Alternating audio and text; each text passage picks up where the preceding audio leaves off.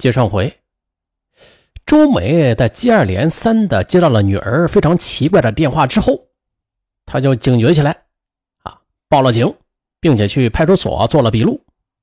当晚，西城分局刑侦大队会同阜外派出所共出动六十余名警察，连夜的在海淀区上地站附近进行地毯式的排查。可是吧，搜寻了一夜，他们也未查出周飞的蛛丝马迹。一月十四日中午，冯瑶告诉周飞，说他们要去他家里探探情况，他顺便把他的衣物带到公司，马上就要开工了。周飞知道，所谓的开工，就是要他去敲诈男人的钱。他又一次产生了逃跑的愿望。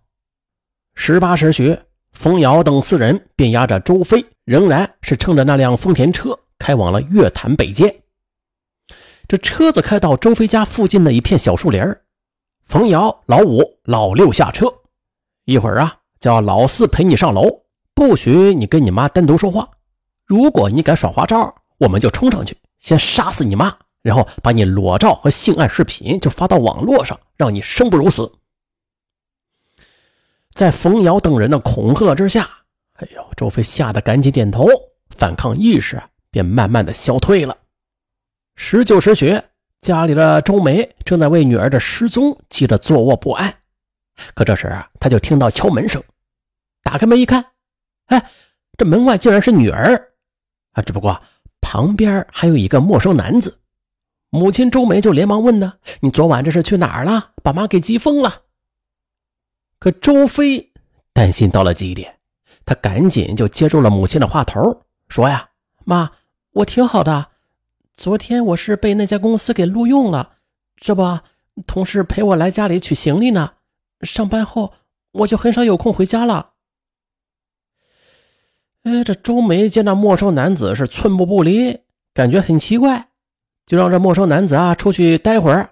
我呀要跟我女儿说几句话。老四犹豫了一阵，只得下楼。周梅呢，则顺手把房门给反锁上了。随后。他把女儿又叫到里间，就问他：“昨天你究竟是去了哪里啊？”而这时的周飞，他的心里正在做着激烈的斗争。他当然想向母亲透露一切，寻求母亲的帮助脱险的。可是母亲一直家教很严，那是肯定无法接受他潜规则的可耻事实的。想到这儿，他欲言又止，同时。冯瑶等人就埋伏在楼下附近呢，如果应对再稍有不慎，他们随时可能冲上来报复。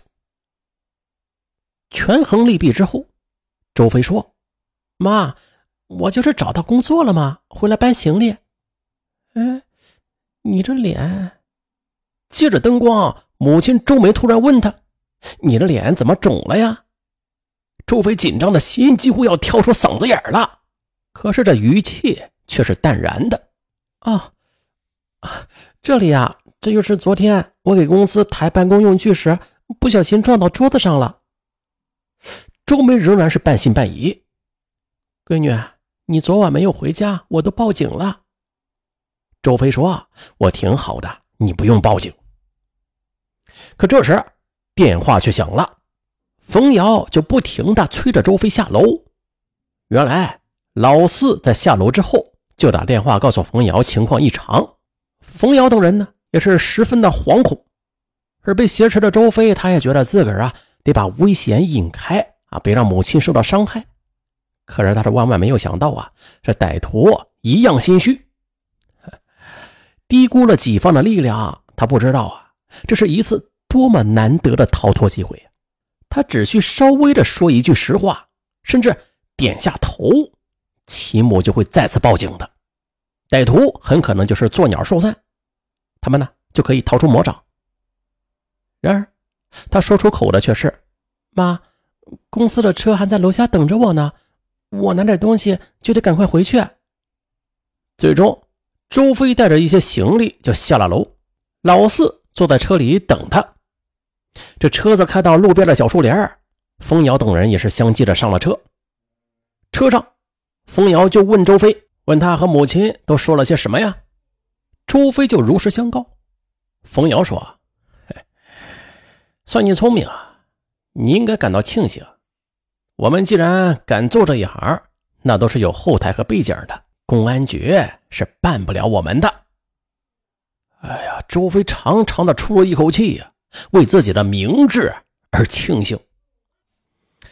可是十五日下午三点，母亲周梅再次打电话让女儿回家一趟，周飞就对冯瑶说：“啊。”要回家再拿些衣物，冯瑶就警告他：“你给我听好了，如果你配合我们做生意，开工五次，我们就给你自由；如果你敢耍花招的话，我不耍花招，好吧，去吧。”不过冯瑶仍然是叫老四跟着，两人乘坐公交车到了月坛北街。到达楼下之后。老四还是在楼下等着，周飞一人上楼，见女儿又回来了，周梅又一次问：“女儿，昨晚妈一宿没有睡觉，我这越琢磨越觉得这事儿很蹊跷，你有事千万别瞒着妈呀。”周飞此时此刻几乎要将实情脱口而出了，可是话到了嘴边，他却又一次咽了回去，心想：万一报警抓不住歹徒的话。那他们一定会报复我们的。况且，冯瑶说他有背景，这万一公安局抓了他又放出来，哎呦，那他一定会杀了我和我妈妈的。另外，我那些潜规则的丑事曝光了，我妈也会被气得半死。哎，不行，我就是再苦也要扛着，不要连累妈妈。想到这儿，他又说：“妈，我现在真的挺好的。不对。”闺女，那你说一下，你在电话里说出那样的话不合逻辑啊！你给妈解释一下。周飞想了一下，就找了个前男友纠缠，当时不好直说的理由，把事情给解释了一下。周梅这才说：“啊，哎呀，我都报案了，行吧？那既然没有事儿，我们得去派出所去销案的。”见周飞久不下楼。老四打电话就催他，周飞说：“啊，他要和母亲上街买衣服，很快就会回来的，让他等着。”老四半信半疑，这心里边十分紧张，不过无奈也只好答应了。周飞就跟着母亲去派出所销案，办警官就一再的问他：“你确定你所说的都是事实吗？”周飞点了点头，而这。是他又一次逃脱狼穴的最佳时机，可是他却再次错失了。周飞决定回去继续和歹徒周旋，并且是幻想设法拿回自己所有的重要证件，最后再销毁那些不堪的视频和裸照，然后带着母亲远离京城。可是，从这派出所回到住处时，老四却不见了，打对方手机。却已经关机。原来啊，这周飞母女走后，老四就一直在后边跟踪着他。见他们居然进了派出所，他以为他是要报警抓他呢，吓得赶紧呀就躲了起来，并且打电话告诉了冯瑶。十五日十八时许，周飞自己乖乖的就回到了公司。这公司没人，原来是冯瑶他们怕周飞报了警。哪敢在公司里边待着呀？都躲了起来。周飞不知情，便打电话给冯瑶。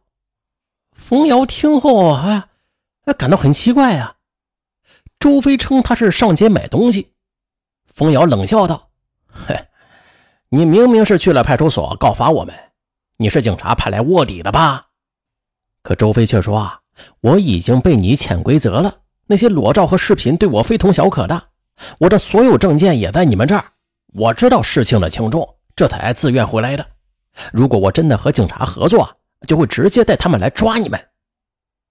哎，也对，冯瑶觉得他说的很有道理，但还是不敢完全相信。当晚叫老四、老五、老六对他轮流的看管着，时刻盯着他。十六日上午，冯瑶将周飞叫到了办公室，对他说：“你不错。”很守信用，将心比心的啊！只要你开工五次，我就一定给你自由，删除那些裸照和视频，并且把你的物品归还给你。接着，冯瑶就让周飞跟着老四一起去执行任务，想把他牢牢地绑在他们一条船上。当日十五时许，老四开着那辆丰田车，拉着冯瑶和周飞就出了门。车开到东单，冯瑶先下了车。半小时之后，他们就接到冯瑶的电话。将车便开到了崇文门电影院门口。只见冯瑶和一个三十岁左右的女子从一辆尼桑小轿车里边出来，四个人吃完饭就商量去唱歌，并且预定了包间。到了目的地，他们在包房里边唱歌，点了茶饮。那女子一边唱着歌，一边喝茶。不久要去厕所，冯瑶就让周飞跟着。回到包房，那女子又喝了些茶，说自己特别困，很快就倒在冯瑶身上睡着了。结完账之后啊，冯瑶就把那女子背上，放进了尼桑车的后座上，让周飞守着。原来，冯瑶原是打算在网上钓到成功的男士，然后让周飞诱其一起开房间，他们就趁机拍裸照敲诈。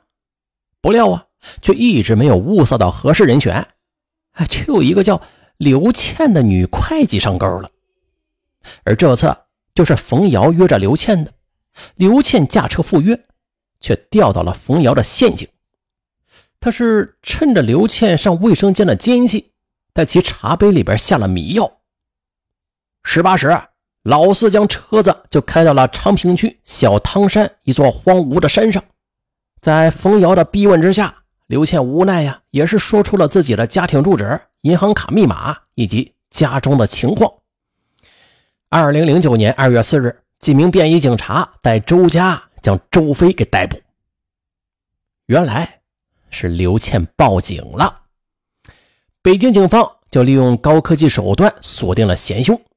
很快，北京市刑警便将老四、老五给抓获。而冯瑶和老六则闻风而逃，至今没有归案。警方对老四和老五进行了审讯，他们犯罪团伙的底细终于是水落石出。冯瑶原名郭亮，黑龙江人；老四本名是邵化民，黑龙江人；老五原名张岩，河北人；老六本名窦小萌，北京人。几年前，郭亮来到海淀区开了家餐具配送公司。之后，邵化民、张岩、窦小萌先后来到了该公司打工，可这却因为经营不善，公司很快就是负债累累。郭亮便产生了在网上招聘女大学生，然后利用女生跟成功男士上床去拍摄裸照敲诈钱财的想法。而更加令人心寒的是。周飞直到被关进看守所时，这才发现她居然怀孕了。经家属申请，看守所民警便陪同她去医院妇产科去检查。